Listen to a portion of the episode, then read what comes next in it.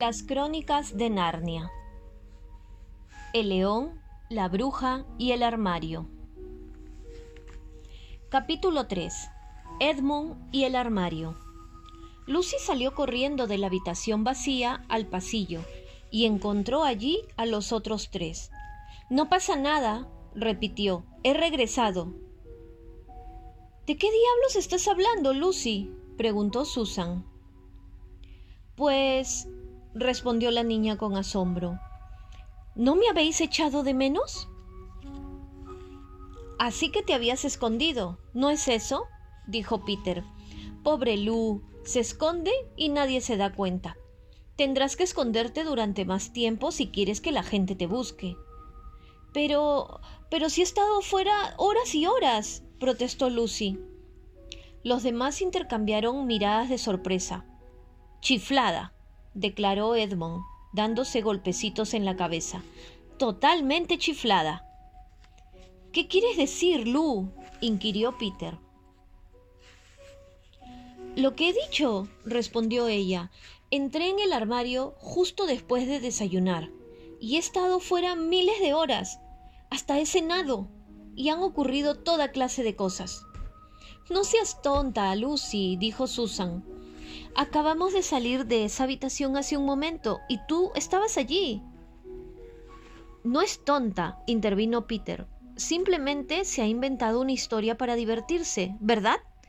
¿Y qué hay de malo en eso? No, Peter, no es verdad, insistió ella. Es... es un armario mágico. Hay un bosque en su interior y nieva. Y, hay un fauno y una bruja. El lugar, el lugar se llama Narnia. Venid a verlo. Los otros no sabían qué pensar, pero Lucy estaba tan nerviosa que todos regresaron con ella a la habitación.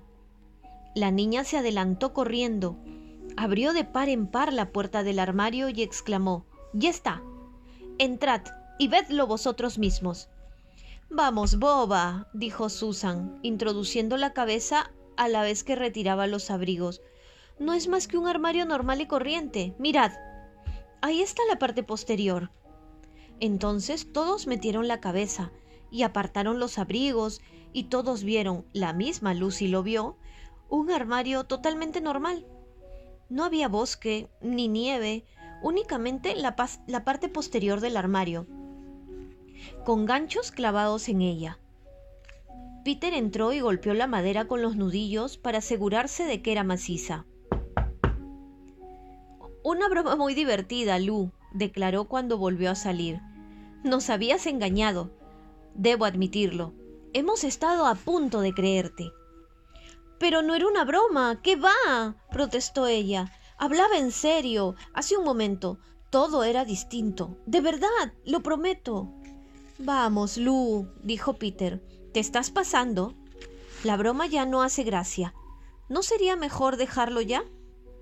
Lucy enrojeció violentamente y trató de decir algo, aunque apenas sabía qué intentaba decir, y a continuación prorrumpió en lágrimas.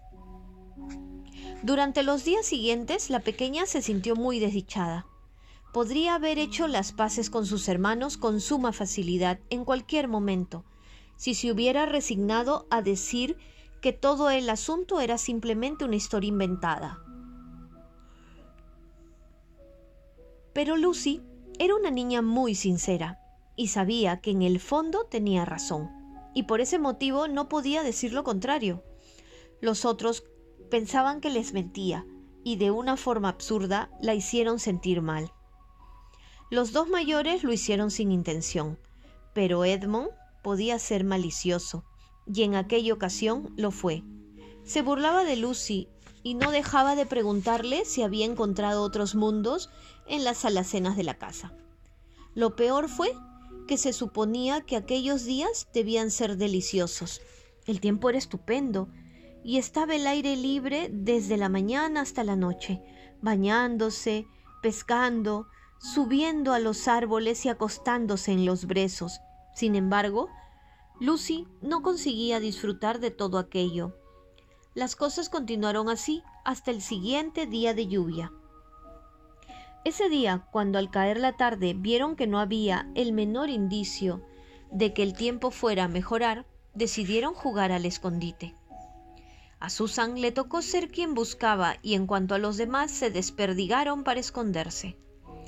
Lucy fue a la habitación donde estaba el armario.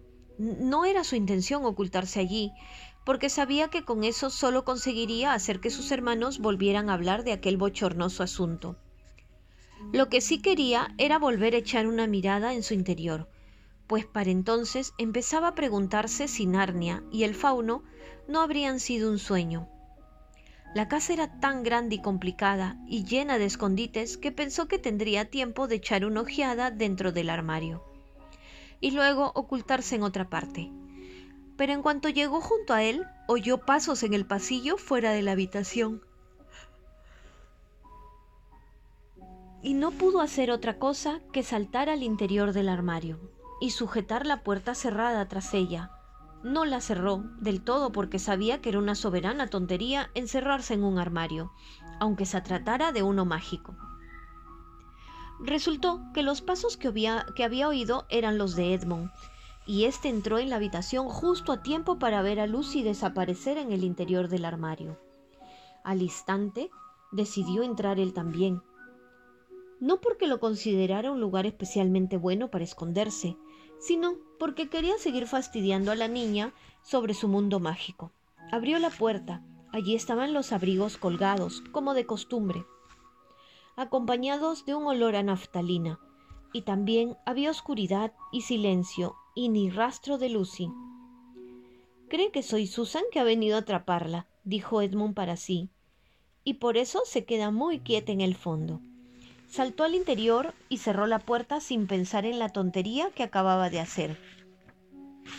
Luego empezó a buscar a Lucy palpando en la oscuridad. Esperaba encontrarla en unos pocos segundos y se sorprendió mucho cuando no fue así. Decidió volver a abrir la puerta y dejar entrar un poco de luz, pero tampoco consiguió encontrar la puerta. Aquello no le gustó nada y empezó a buscar a tientas desesperadamente en todas direcciones. Incluso gritó Lucy, Lu, ¿dónde estás? Sé que estás ahí. No hubo respuesta, y Edmond observó que su voz tenía un sonido curioso, no el sonido hueco que cabe esperar dentro de un armario, sino una clase de sonido propio del aire libre. También se dio cuenta de que sentía un frío inesperado, y entonces vio la luz. Menos mal, dijo, la puerta debe haberse abierto sola.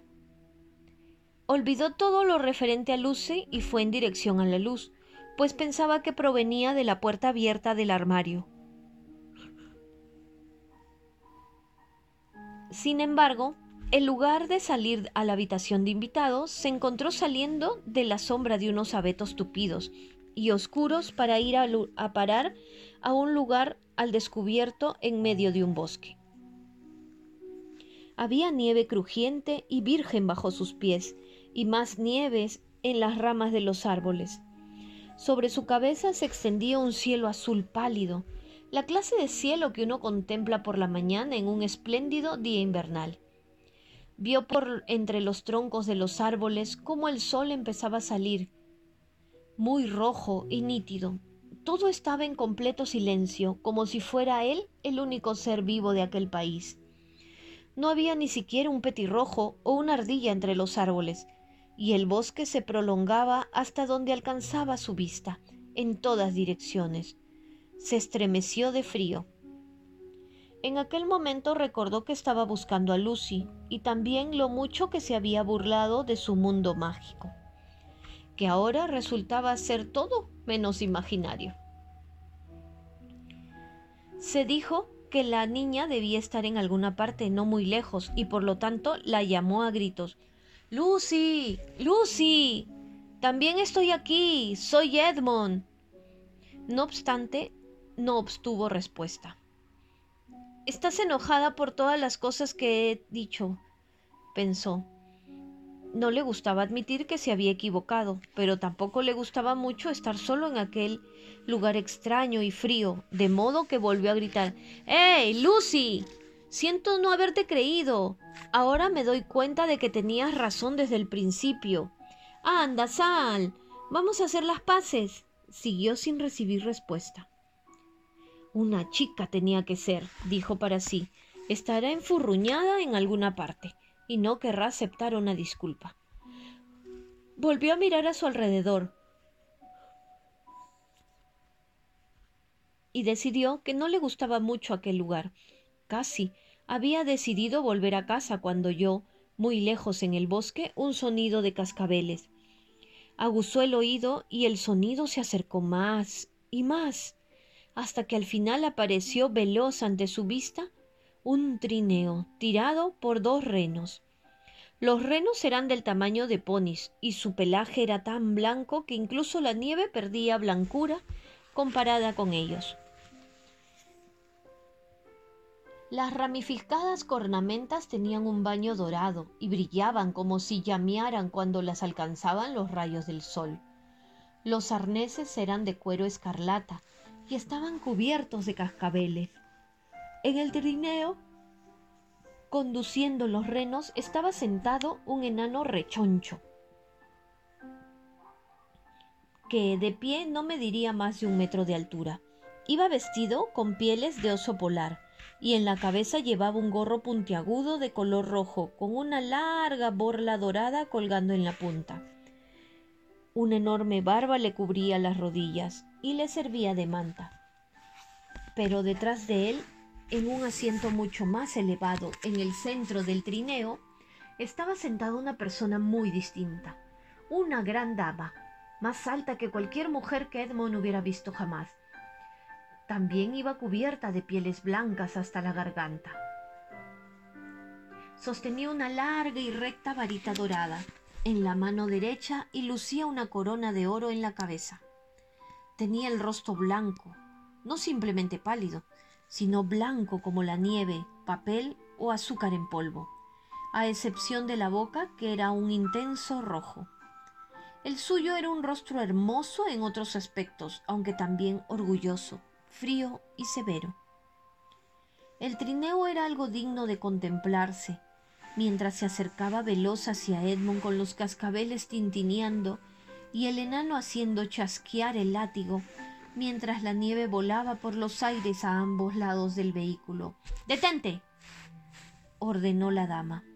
Y el enano se detuvo, detuvo a los renos con tanta violencia que estuvieron a punto de caer sentados. No obstante, los animales se recuperaron enseguida y permanecieron inmóviles, mordisqueando y resoplando. En el aire helado el aliento que surgía de sus hollares parecía humano.